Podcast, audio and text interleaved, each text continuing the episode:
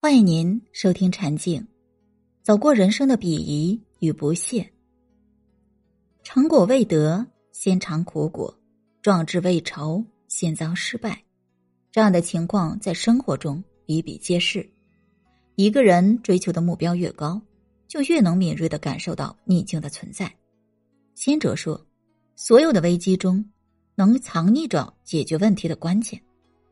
人生的挫折和苦难中。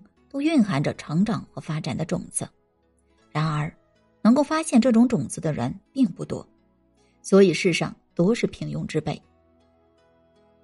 不堪一击的花朵出自温室，高可参天的大树来自险峰，平静的池塘培养不出优秀的水手，恶劣的环境或危险的强敌会让人们时刻准备着迎接挑战，督促人们。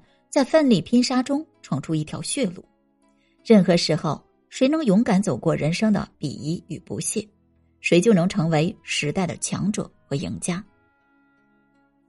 对于一幅宏浑的风景画来说，它的精妙之处不在于波澜壮阔，不在于姹紫嫣红，而在于不经意的一笔，却有鬼斧神工、画龙点睛之妙。逆境就是人生路上这不经意的一笔。看似多余，让你厌恶，让你不知所措，或是激发潜力不可或缺的部分。换句话说，挫折能激发人的潜能，增强人的韧性和解决问题的能力，能让人格在对抗苦难时不断完善。诺曼毕业于一所普通大学，在校期间功课和社会实践成绩都不出众，但是在招聘会上却被一家世界五百强企业录用。于是，校报派记者采访这家企业的招聘负责人，对方说：“诺曼同学的表现非常出色，他几乎满足我们所有的要求，是企业最需要的员工。”学校学生报的记者非常奇怪，找到诺曼寻找答案。诺曼同学，恕我直言，你平时学习成绩并不出众，也不太喜欢参加社会实践和集体活动，为什么在这次招聘会上？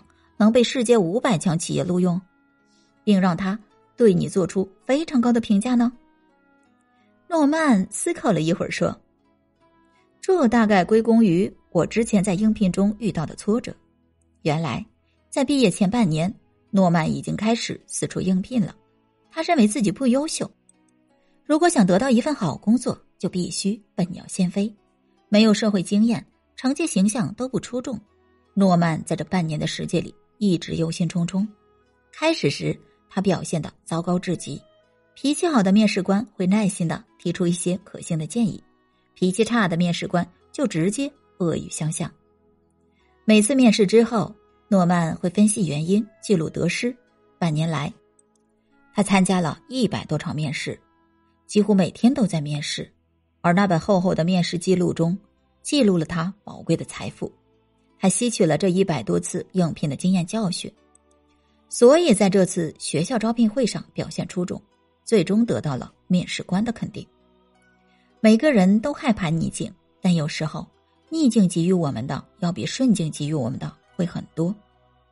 真正让人热爱生命的不是阳光，而是死神；真正让万物生长的不是风和日丽、天高云淡，而是严寒酷暑；真正逼迫你坚持到最后的。不是亲朋好友的支持，而是对手的压力。真正能促使你成功的力量，往往聚集于竞争之中。真正促使你奋勇拼搏的，不是优越的条件，而是人生路上遭遇的打击和挫折。